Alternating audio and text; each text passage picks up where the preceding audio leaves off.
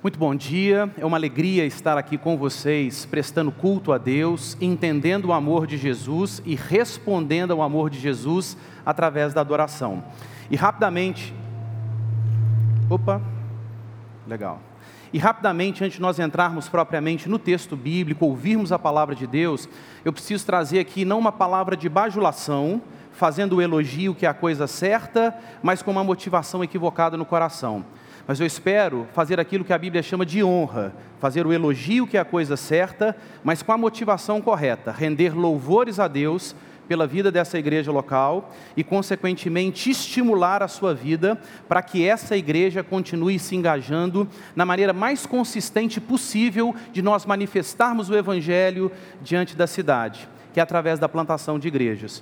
Porque eu, particularmente, fui muito influenciado pelo processo de plantação dessa igreja, e a nossa igreja em Juiz de Fora, a Igreja Presbiteriana Conexão, também foi muitíssimo influenciada por muitas coisas que nós vimos acontecer aqui no meio das raízes. Isso através das redes sociais, isso através de conversas muito importantes com o pastor Felipe, isso através de alguns momentos de comunhão com alguns irmãos dessa igreja em conferências de plantação, como por exemplo aquelas que o Centro de Treinamento para Plantadores de Igrejas, o CTPI, promove, e particularmente é maravilhoso estar aqui e perceber uma igreja que surge de maneira tão orgânica, de maneira tão centrada no Evangelho e de uma maneira tão intencional, surgir na sala de uma casa. E ontem eu conheci essa sala e eu fiquei muito feliz e fiquei muito sensibilizado por estar ali e perceber hoje isso que acontece, a posição de vocês nessa que para mim é uma das, se não a região mais bonita que eu já conheci, a região da zona sul do Rio de Janeiro, isso é algo que traz alegria ao meu coração. Então, com motivo de honra a Deus, porque o mérito é dele, mas também como incentivo para você, enquanto igreja local, enquanto membro, enquanto discípulo, discípula de Jesus, que serve ao nosso Deus através dessa igreja, muito obrigado por serem centrados no Evangelho, muito obrigado por amarem a obra de Deus e muito obrigado pelo engajamento de vocês na missão de Deus. E de forma muito especial, como eu falei ontem, é difícil a gente falar de pessoas com as quais a gente vai construindo a relação de amizade, mas sem bajulação, trago uma palavra de honra à vida do Felipe, à vida da Rafaela. Vocês têm inspirado muito a minha vida. Não falo isso só para ser gentil, não falo isso só para receber o convite para voltar outras vezes, ok? Mas falo isso com o coração, que vocês continuem amando a Jesus, continuem amando a igreja e continuem sendo uma inspiração para vocês daqui, mas também para a gente que é vizinho. A gente brinca que Juiz de Fora é Rio de Janeiro Fundos, não é verdade? Então, assim, continuem sendo essa inspiração. Bom, se existe isso, a minha palavra ela tem uma continuidade hoje.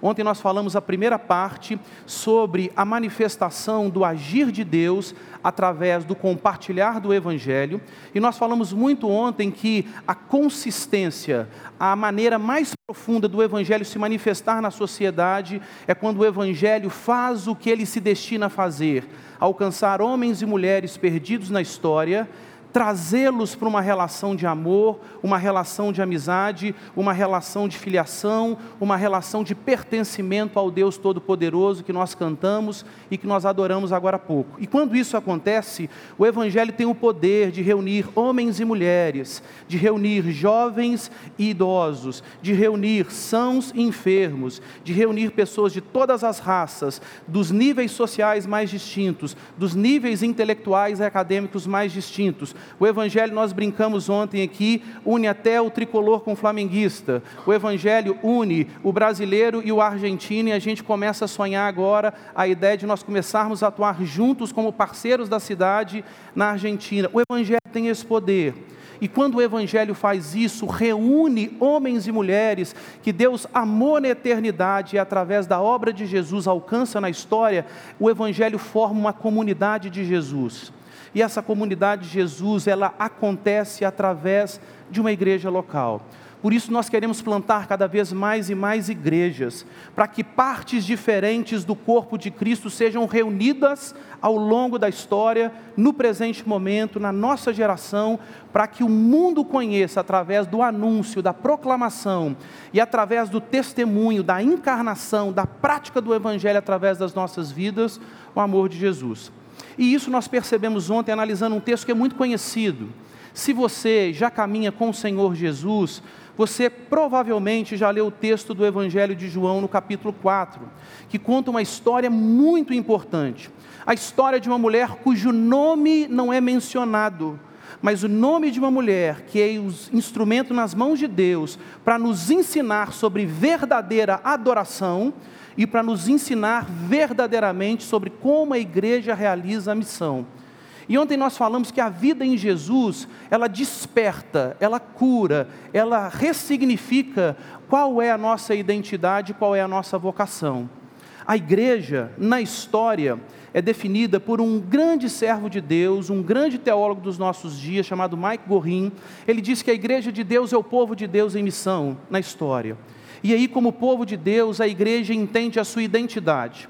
A partir do momento no qual Jesus alcança a nossa vida, a nossa identidade é transformada. A nossa identidade é tremendamente transformada. E nós que éramos inimigos de Deus, passamos a ser amigos de Deus. Nós que éramos distantes e inimigos de Deus, somos acolhidos na posição de filhos. Nós que éramos avessos a Deus, somos chamados para compor a noiva de Cristo, cujo noivo, portanto, é o próprio Senhor.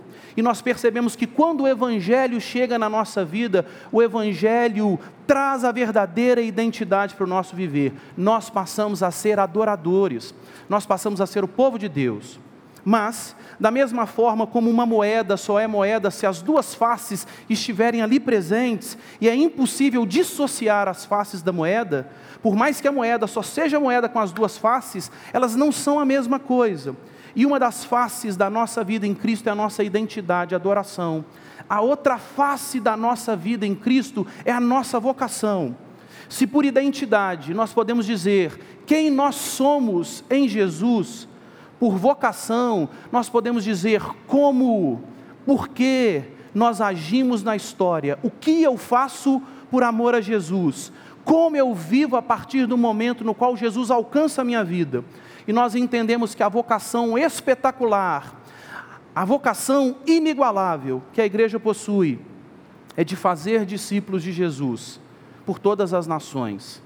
E nós percebemos ontem que quando o Espírito Santo doa quando Jesus doa o seu Santo Espírito e capacita a sua igreja para viver em missão na história, nós percebemos no texto de Atos 1:8, que é o texto nuclear que polariza e que estrutura todo o livro de Atos. Nós vamos ver que em Atos 1:8, o texto também tão conhecido, mas recebereis poder ao descer sobre vocês o Espírito Santo, e serão minhas testemunhas, tanto em Jerusalém, quanto na Judéia e em Samaria e nos confins da terra terra, nós percebemos ali algo muito importante acerca da maneira como nós exercemos a missão.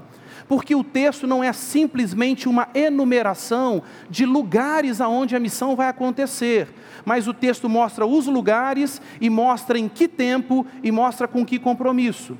Existe um recurso linguístico ali que, na tradução da língua original para o nosso idioma, a gente vai perceber que o texto é Jerusalém e Judéia e Samaria e até os confins da terra. Não é Judéia, vírgula, Samaria, Jerusalém, vírgula, Judéia, vírgula, Samaria e os confins da terra. E essa estrutura que coloca essas conjunções e no texto, que é chamada de polissíndeto, chama a atenção, marca ênfase. É uma pista linguística que mostra para a gente: olha, a missão acontece ao mesmo tempo, com o mesmo compromisso em todos os lugares. Por isso, eu e você somos plantados numa localidade específica, num bairro específico, numa cidade específica, não por acidente, mas pela intenção de Deus, que na sua soberania nos movimenta na história. E se nós estamos ali, nós precisamos fazer a obra de Deus na nossa Jerusalém, na nossa localidade. Mas ao mesmo tempo, nós precisamos orar ao mesmo tempo, nós precisamos conduzir os nossos recursos financeiros e de outras ordens, e ao mesmo tempo, com as capacidades, com a vocação específica que Deus nos concedeu, nós também precisamos articular isso para que a nossa Judéia, a região que circunscreve a nossa localidade, seja influenciada pelo Evangelho, para que Samaria, a região vizinha à região aonde nós habitamos, seja influenciada pelo Evangelho, e os confins da terra, os lugares mais longínquos, longínquos da nossa referência geográfica também seja alcançada pelo Evangelho. Assim, nós olhamos ontem, no início desse texto, o Senhor Jesus nos mostrando que a missão acontece, em primeiro lugar, com intencionalidade. Jesus, ele está, se a gente fosse fazer um mapa, grosso modo aqui, do Israel antigo, nós temos ao sul a região da Judéia, nós temos no centro a região de Samaria, nós temos ao norte a região da Galiléia, e margiando toda essa estrutura, nós temos o Rio Jordão por conta de problemas de regionalismos e de diferenças religiosas, um judeu, quando sai, portanto, da sua região da Judéia e vai em sentido à Galiléia, ele, para não pisar em Samaria, para não ser contaminado com a cultura e para não ser contaminado com as questões religiosas que existiam em Samaria, ele atravessa o Rio Jordão, ruma em direção ao norte, margeando esse rio, e quando ele está já na região da Galiléia, ele atravessa novamente o Rio Jordão. Mas Jesus, intencionalmente, para corrigir a perspectiva cultural e para trazer cura para o equívoco e as lutas religiosas que existiam entre esses dois, esses dois povoados, essas duas regiões, Jesus intencionalmente vai rumo à Judéia, passando por Samaria. E ali ele viaja num tempo específico, porque numa região desértica você ou vai fazer a transição, o processo de migração no período bem da manhã ou já no entardecer. Mas Jesus ele vai num período do sol a pino, do sol mais escaldante, e ele chega numa região específica que do ponto de vista da fé, para o Israel antigo é fundamental, o poço de Jacó. E ele para ali num tempo específico ao meio-dia, no poço de Jacó, aonde não tem ninguém. Mas Jesus vai intencionalmente, porque ele quer alcançar cada um dos seus na história. Jesus quer ter um encontro com aquela mulher, para transformar a vida daquela mulher e a partir da transformação daquela mulher, usá-la nas mãos dele para que uma igreja linda possa surgir na região de Sicar. É tão interessante que além dessa intencionalidade, nós percebemos que Jesus tem sensibilidade. Jesus tem empatia, Jesus realiza a bíblica contextualização, a contextualização que o Evangelho produz, olhando para a cultura e percebendo elementos que estão de acordo com o Criador, percebendo momentos onde a graça comum de Deus se manifesta na história e se apropria desses elementos, mas ao mesmo tempo, Jesus está ali para confrontar o aspecto do pecado, da rebelião em relação a Deus e da destruição decorrente do pecado, que é morte na vida do pecador. Jesus vai ao encontro dessa mulher para tratar essa questão. Só que Jesus não faz com arrogância. Jesus desce da sua posição. Jesus reconhece a percepção apenas natural da mulher, a ignorância dela quanto às questões espirituais. E Jesus faz um maravilhoso processo de contextualização. Jesus faz uma leitura da sua cultura e Jesus se posiciona com o evangelho na realidade da cultura. Nós falamos isso ontem, quando você começa a ver o Evangelho de João, é fantástico ver esse processo da bíblica contextualização. Em João, no capítulo 1, Jesus vai tratar ali com Filipe e com Natanael, falando da questão de descanso e respondendo os dilemas que eles, que eles estão fazendo antes de ter o encontro com Jesus. Em João, no capítulo 2, Jesus anuncia o Evangelho, percebendo uma necessidade, acabou o vinho na festa, e Jesus transforma a água em vinho para mostrar realmente que a verdadeira satisfação e alegria da vida é só encontrada nele.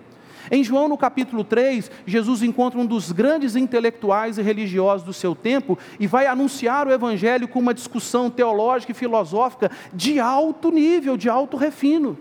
Em João, no capítulo 4, Jesus olha para essa mulher, vê a sua necessidade da água e a partir da água ele anuncia o Evangelho, mostrando que ele é a água da vida. Em João, no capítulo 5, Jesus encontra um homem com mais de 38 anos sofrendo de uma enfermidade, e ele mostra que só no Evangelho existe não apenas a cura física, mas a mais improvável de todas as curas, a cura da alma, cujo antídoto é apenas o Evangelho, e a gente poderia continuar discorrendo para mostrar como é que Jesus lê o contexto, interage com o contexto, confronta os aspectos pecaminosos do contexto com amor e com firmeza, mas se apropria dos elementos da criação de Deus presentes no contexto, para mostrar que tudo o que existe, todo o belo, tudo o que é maravilhoso na cultura existe por um propósito: render glórias a Deus. E aí nós percebemos na sequência, e agora a gente continua, portanto, a mensagem de ontem. Então, você que não esteve, talvez tenha conseguido se posicionar minimamente. Você que esteve conosco ontem, a gente revisitou as questões que nós discutimos e trabalhamos. Mas agora a gente vai perceber que, além de intencionalidade para exercermos a nossa vocação como igreja, além de sensibilidade, de empatia e de profunda contextualização para cumprirmos a nossa missão como igreja, a gente precisa entender que o Evangelho traz uma postura de confronto. O Evangelho faz o confronto com firmeza. O Evangelho faz o confronto com amor. E nesse sentido, eu quero te convidar a acompanhar a leitura do texto e nós vamos pontuando e lendo partes do texto na sequência, no Evangelho de João, capítulo 4. Agora nós vamos ler do verso 15 até o verso 18. Diz assim o texto: Por favor, Senhor, dê-me dessa água, disse a mulher. Assim eu nunca mais terei sede, nem precisarei vir aqui para tirar água. Vá buscar seu marido, disse Jesus. Não tenho marido, respondeu a mulher. Disse Jesus: É verdade, você não tem marido, pois teve cinco maridos e não é casada com o homem com quem você vive agora. Certamente, você disse a verdade. Se fosse talvez uma produção de um texto, talvez de uma dissertação, de uma redação, parece que Jesus fez uma terrível fuga ao tema, não é verdade? Porque para para pensar, a mulher está dizendo: olha, agora eu compreendi, eu entendi que você tem a capacidade de fornecer uma água especialíssima, e eu vim aqui no período de sol escaldante, no momento onde as pessoas não vêm para buscar água, por causa da vida que eu tenho, por causa das mazelas na minha alma, por causa da vergonha que eu tenho, que eu tenho do relacionamento com o próximo, por causa da minha vida de pecado, e eu venho aqui para não ter contato com pessoas. E aí, eu só preciso dessa água, porque se eu tiver essa água, eu nunca mais vou precisar vir aqui pegar. Se eu tiver essa água, eu não preciso mais ter contato com as pessoas e expor a minha vergonha em razão da minha vida contrária à moralidade religiosa, mas também contrária ao aspecto da correção diante de Deus. E aí é tão interessante que Jesus dá uma resposta que parece que Jesus está fugindo ao tema. Parece que Jesus faz realmente uma fuga da questão que está sendo tratada. Jesus, eu estou conversando de água. Eu não estou conversando de família. Jesus, eu estou conversando de água. Eu não estou conversando da minha intimidade, da minha particularidade no relacionamento familiar. Jesus, não toca nessa área sensível e tão melindrosa do meu viver. Jesus, o que está acontecendo? É tão interessante que no processo de evangelização, e nós falamos isso ontem, nós temos um terrível problema na vivência da religiosidade. E é fantástico que só o Evangelho corrige o erro da religiosidade mecânica, vazia ou libertina. Eu explico. Porque o Evangelho é uma pessoa, o Evangelho fala de uma obra e o Evangelho traz uma mensagem. E no aspecto da mensagem, o Evangelho é a combinação necessária. Esses dois elementos precisam sempre estar presentes, porque senão nós estamos adulterando o Evangelho.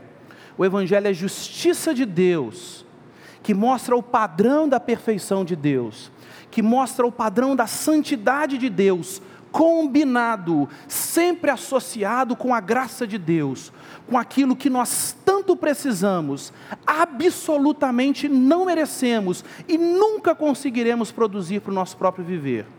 Qual que é o problema da religiosidade mecânica, moralista, farisaica? Associa o Evangelho apenas como justiça de Deus, sem graça. E aí traz um peso de moralismo sobre a vida das pessoas que ninguém consegue carregar. E em Mateus, no capítulo 23, o próprio Senhor Jesus, confrontando os escribas, os grandes ensinadores da lei e os fariseus, aqueles que exerciam o cuidado e a liderança político-religiosa de Israel, Jesus vai dizer: Olha, vocês trazem fardo sobre a vida das pessoas que nem vocês conseguem carregar. Justiça de Deus sem a graça de Deus gera farisaísmo, moralismo, uma religiosidade vazia, morta, mecânica. Mas O Evangelho, quando apenas é graça de Deus, sem justiça de Deus, se transforma não em liberdade que nós encontramos em Cristo, mas se transforma em libertinagem, em usurpação da liberdade, em exercício indevido da vida em Jesus e nós percebemos que existem muitos antinomistas, muitos que são contra a lei de Deus, muitos que são contra os padrões estabelecidos na palavra, não para engessar, mas para nos mostrar como a gente pratica a vida em Jesus. Mas é fantástico que quando o Evangelho chega, o Evangelho corrige o moralismo religioso, o Evangelho nos mostra o que é a verdadeira liberdade, o Evangelho molda a nossa vida, o Evangelho produz uma alegria que só Ele tem condições de suscitar no nosso viver, no nosso coração, e Jesus está fazendo isso. Jesus está mostrando para aquela mulher. Primeiro, Jesus apresentou a graça. Existe uma água que está disponível para você que você não tem condição de comprar, que você não tem méritos para conquistá-la, mas ela está à sua disposição. Ela tem sede não apenas física, mas essa mulher tem uma sede na alma, e só o Evangelho tem a capacidade de descedentar a nossa alma. A graça foi apresentada, mas o Evangelho é graça com justiça. E aí Jesus diz: Olha, a minha criação, a criação do Pai, para o relacionamento entre um homem e uma mulher, acontece de maneira fantástica. Quem criou a sexualidade foi Deus. Quem criou o homem e a mulher com o mesmo valor, com a mesma postura ontológica, mas com funções distintas de interdependência e de complementariedade ao Senhor. Quem criou o sexo foi Deus. E Deus criou o sexo para ser vivido numa relação de matrimônio, de casamento, de unidade, de fidelidade, de doação ao longo de toda a vida. E aí, Jesus está dizendo: essa área precisa ser corrigida na sua vida. Perceba, todos nós temos as nossas mazelas, todos, os nós, todos nós temos a nossa área frágil. E o Senhor Jesus, Ele não faz maquiagem quando Ele trata a nossa vida o Senhor Jesus vai no âmago do problema da nossa alma. O Senhor Jesus vai no ponto mais profundo da nossa rebelião em relação a Deus. Nos confronta em amor e nos cura pelo seu poder. Jesus está fazendo isso com essa mulher. E ela vai dizer: Olha, eu não estou entendendo o que você está dizendo. Eu quero muito essa água. Então eu vou te responder: Eu não tenho marido.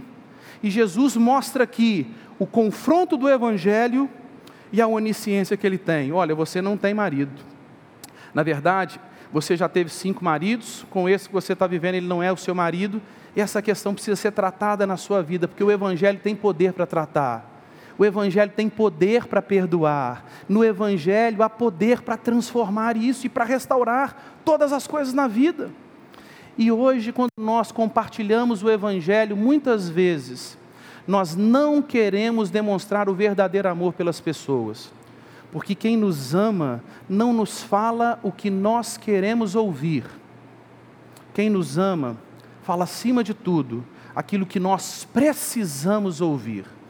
Já viu o pai, a mãe amam os filhos, trazem palavras duras e difíceis em alguns momentos, mas um pai e uma mãe que ama o seu filho confronta porque ama e aí a gente já passou por isso. Quando a gente está na adolescência, início da idade adulta, a gente acha que a gente sabe de todas as coisas na vida, só está faltando um pouquinho de dinheiro, algumas oportunidades profissionais para a gente deslanchar. Quando a gente envelhece um pouco, quando a gente começa a enfrentar algumas lutas na vida, a gente olha para a vida dos nossos pais e fala assim: obrigado que você me corrigiu, obrigado por cada palmada pedagógica que você me deu. Obrigado por todas as vezes que você disse não e foi firme, trazendo uma correção muito brusca em razão da minha rebeldia e da minha desobediência.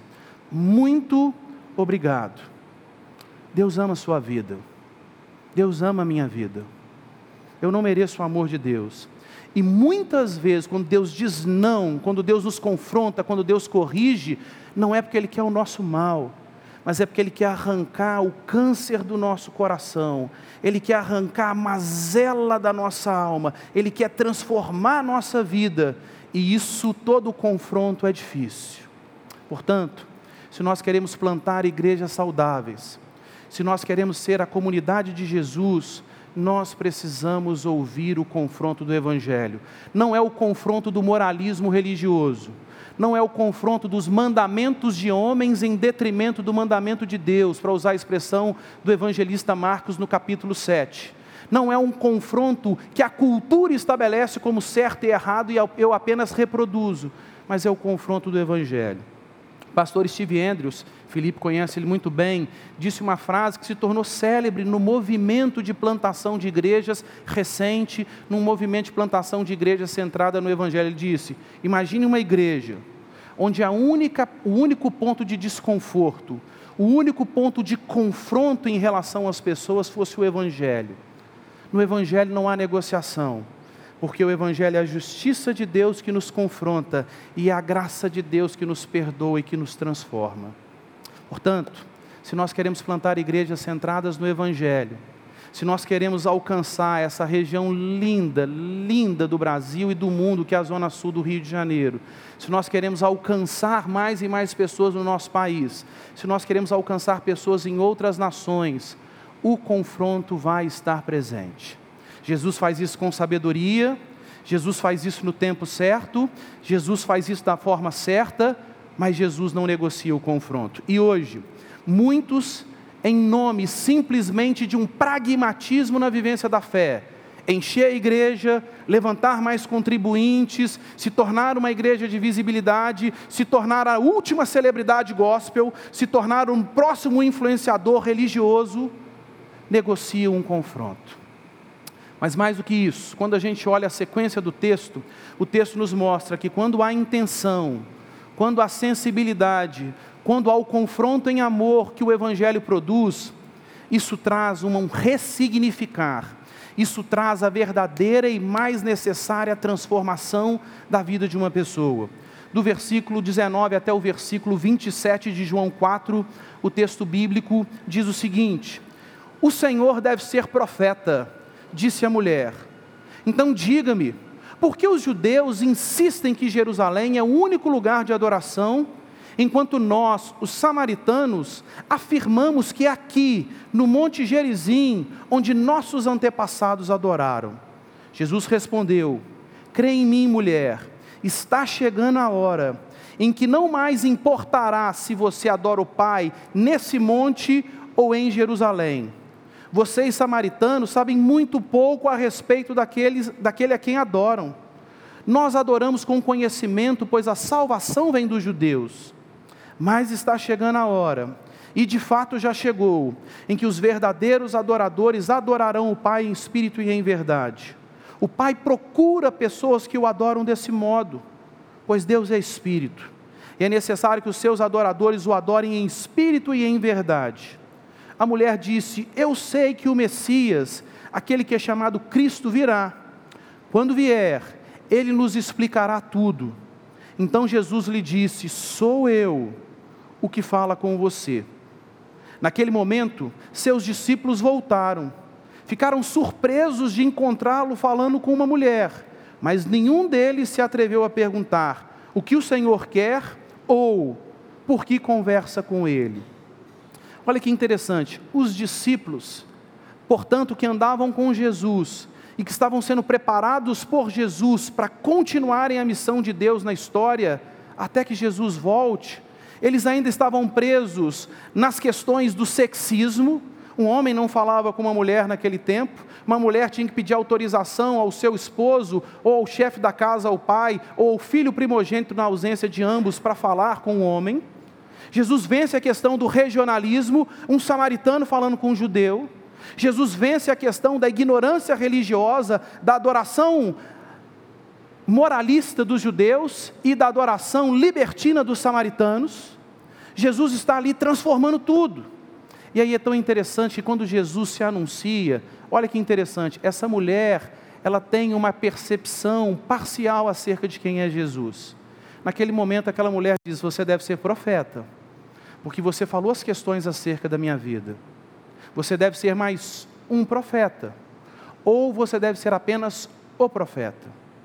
Mas a palavra Cristo no Novo Testamento é a palavra Messias do Antigo Testamento, que significa o ungido, aquele que seria o profeta de Deus, aquele que seria o sumo sacerdote, aquele que seria o rei dos reis, o profeta, a própria palavra de Deus encarnada se manifestando ao mundo. Nós sabemos em João, no capítulo 1, versículo 1, no princípio era o Verbo, o Verbo estava com Deus, o Verbo era Deus. Em João, no capítulo 12 em diante, diz: Veio para que era seu, os que eram seus, mas os seus não os receberam. Mas a todos quantos o receberam, deu-lhes o poder de serem feitos filhos de Deus, a saber, os que creem no seu nome. Os quais não nasceram da carne, nem do sangue, mas da vontade de Deus. E o Verbo se fez carne e habitou entre nós, cheio de graça e de verdade. E vimos a sua glória, glória como do unigênito do Pai. Jesus não é só um profeta, ela tem um conhecimento parcial acerca de Jesus naquele momento ainda. Jesus é o profeta, é o Verbo encarnado. Jesus é o grande sumo sacerdote, o único que tem a capacidade de perdoar os pecados do povo e fazer com que eles tenham reconexão definitiva, eterna, maravilhosa com Deus.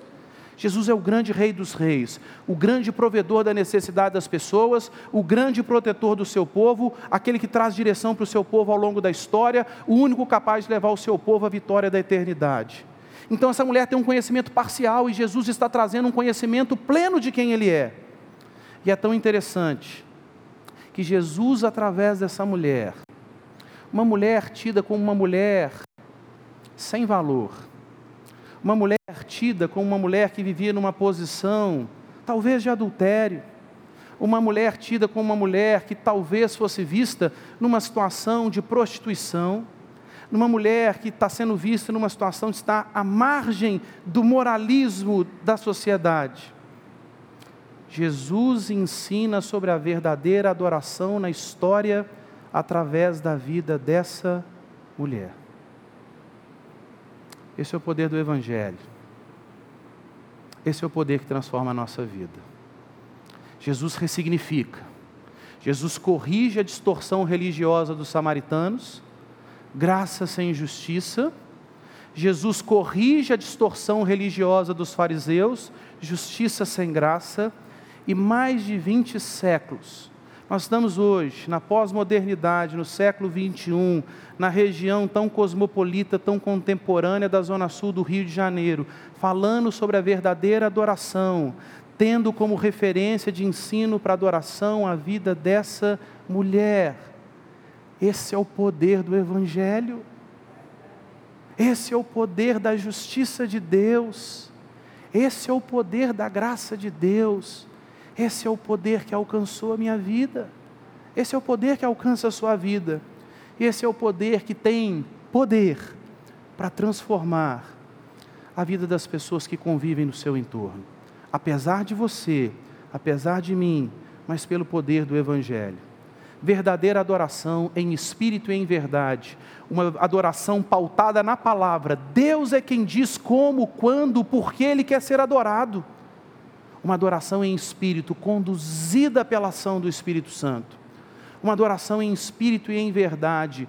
Amei o que o nosso irmão disse ontem aqui, no início do momento de cânticos. Ele falou assim: às vezes a gente chega na igreja e a gente liga automático, a gente já sabe as músicas, a gente já imagina a sequência do programa de culto da liturgia, a gente já sabe provavelmente as questões gerais que vão ser faladas, você liga automático. Mas quando a gente pede um pouquinho de sensibilidade ao Senhor, quando a gente deixa o Espírito Santo trabalhar um pouquinho no nosso coração, a gente desliga o automático, a gente começa a perceber algumas coisas. É uma adoração sincera, é uma adoração sincera, é uma adoração em espírito e em verdade, onde Deus vasculha a nossa alma e encontra, apesar de nós, verdadeira compreensão e verdadeiro desejo de dizer: o Senhor é o Deus da nossa vida, o Senhor é a riqueza do nosso viver, o Senhor é a razão da minha existência, o Senhor é tudo para mim. Quando essa adoração em espírito e em verdade acontece, o Evangelho produz algo. O Evangelho produz engajamento. Eu quero que você se recorde: essa mulher, por causa da vergonha, por causa da mazela da vida dela até aquele momento, aquela mulher não convivia com as pessoas, ela não pisava na cidade de Sicar. Mas é tão interessante que a partir do versículo 28 de João 4, nós vemos do versículo 28 até o versículo 30, o engajamento que o Evangelho produz. Quando o Evangelho chega na nossa vida, ele transforma tudo, ele nos engaja na missão de Deus. Olha o que acontece, versículo 28. A mulher deixou a sua vasilha de água, que pode ser um símbolo de que a vida dela, as prioridades dela e a vocação dela foi transformada para sempre pelo Evangelho.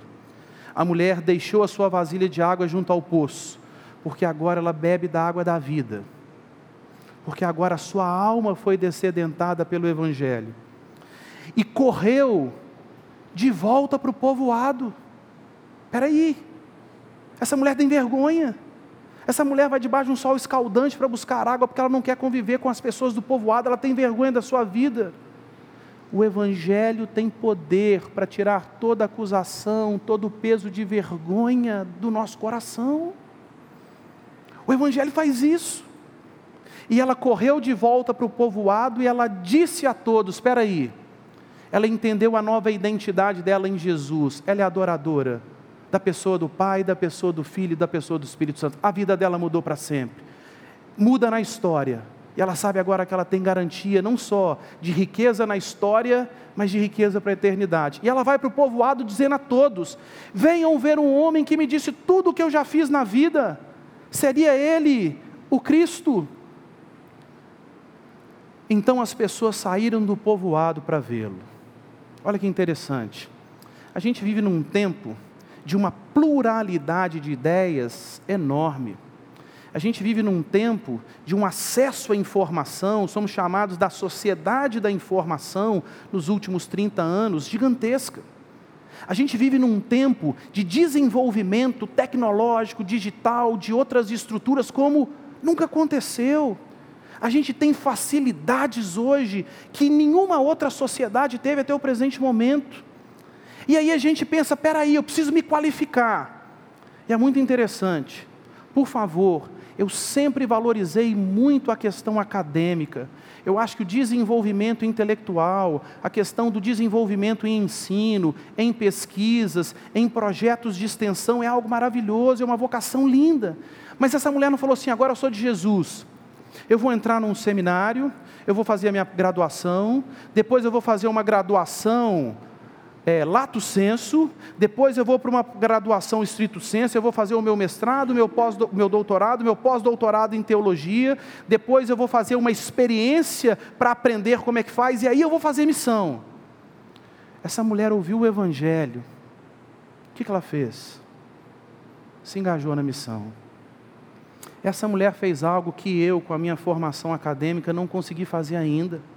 Essa mulher foi para o povoado cheia do Espírito Santo, cheia da água da vida que o Evangelho produz.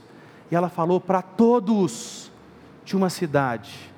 E ela fez a pergunta certa, ela entendeu o contexto daquele povoado e ela anunciou de Jesus.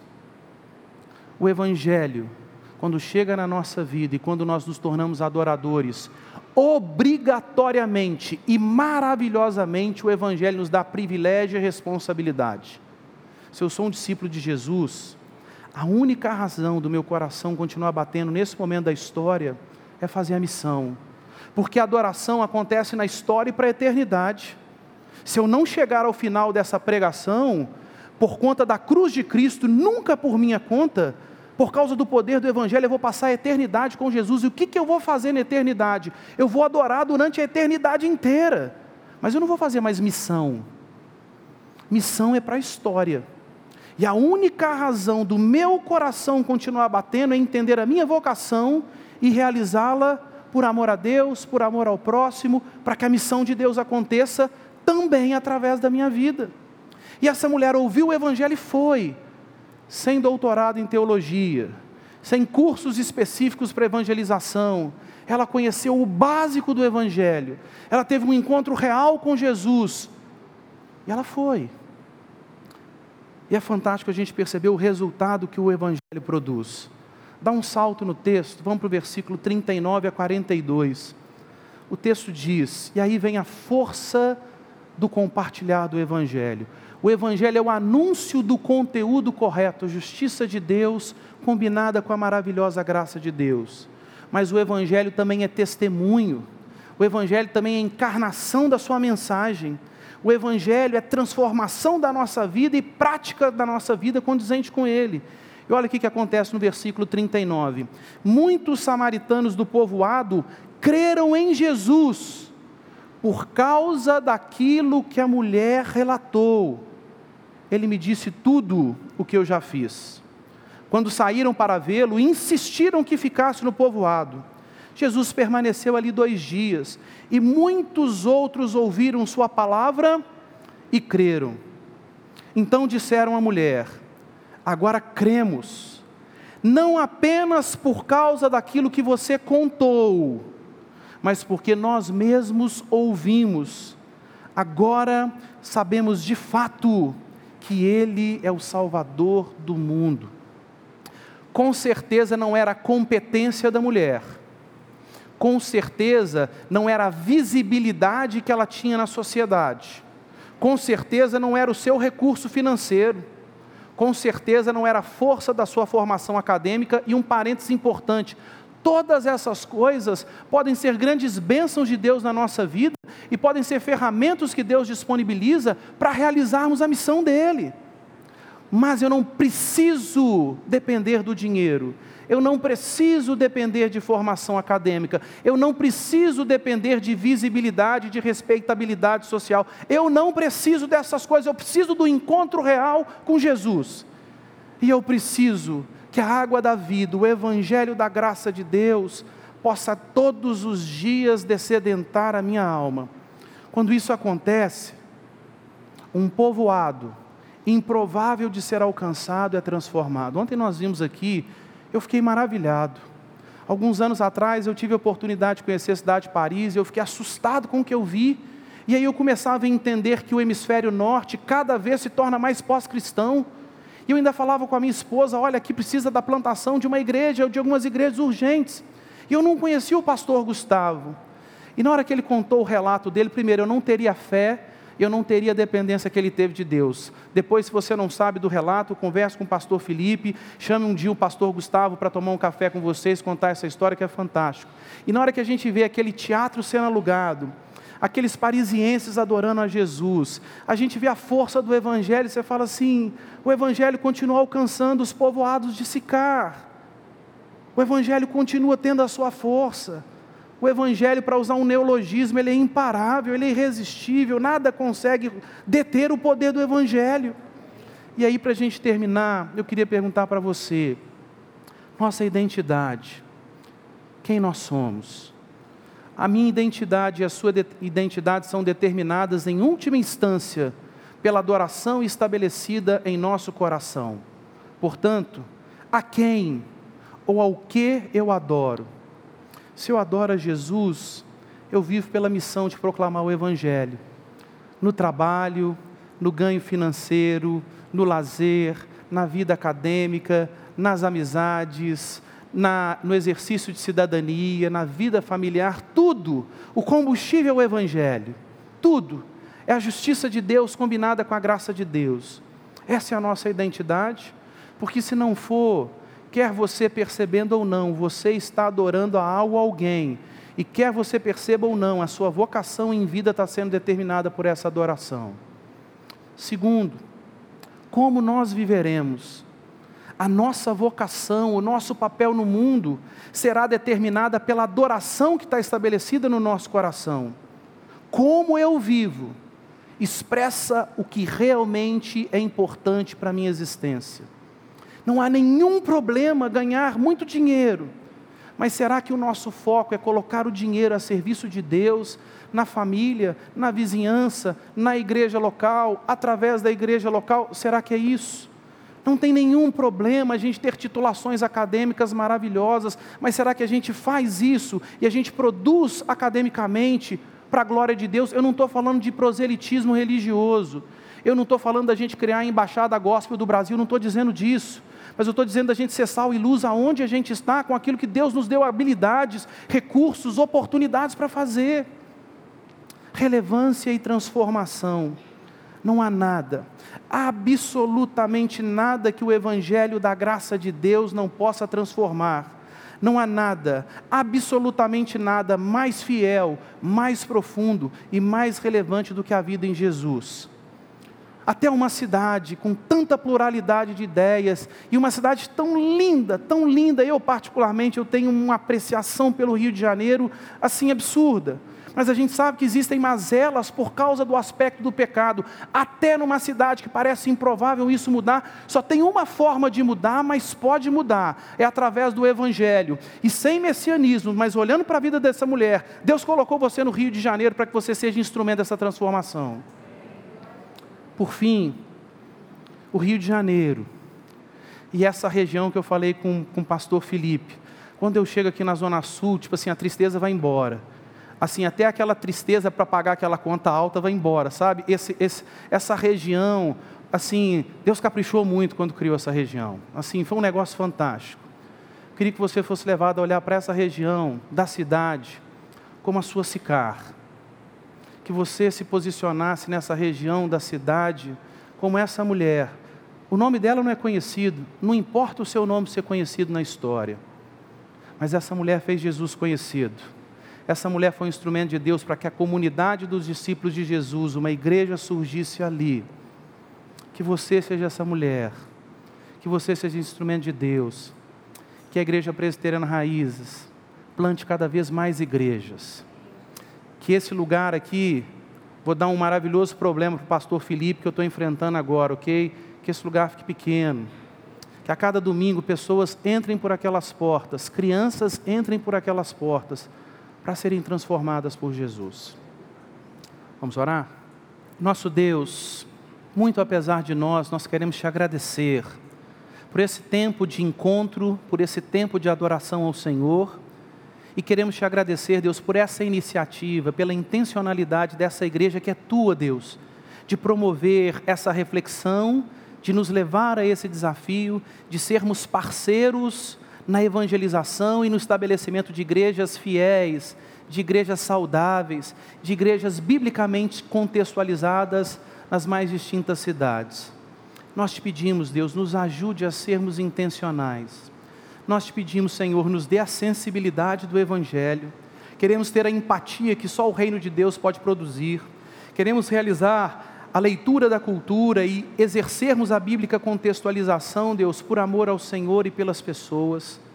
Deus, nós queremos ter sabedoria, amor e firmeza para confrontar o nosso próximo, para que ele deixe o caminho de pecado para que ele receba o perdão e a maravilhosa transformação de vida que só o Evangelho pode produzir. Nós queremos a nossa vida mais engajada, Deus, na tua missão. E nós queremos ver o Senhor, apesar de nós, dia a dia, alcançando e produzindo aqueles que vão sendo salvos, transformados pelo maravilhoso Evangelho da graça, como um dia a nossa vida foi. Senhor, se há pessoas aqui nessa manhã, que ainda não têm um compromisso de vida com o Senhor. Se há pessoas aqui nessa manhã que são como aquela mulher de Sicar, sabem parcialmente sobre quem é Jesus, sabem parcialmente o que o agir de Deus pode fazer, que o Senhor dê clareza nesse momento e que o teu Santo Espírito atue nesse coração, revelando o teu amor de uma maneira que é arrebatadora fazendo com que essa pessoa possa deixar a sua vasilha nessa manhã, possa ter transformação e o ressignificar completo da sua vida, e que ela possa ter o gozo, a alegria, o sentido, a riqueza da vida que nós só encontramos no amor de Jesus, que ela se sinta amada, que ele se sinta amado pelo Senhor. Essa é a nossa oração, no nome de Jesus. Amém.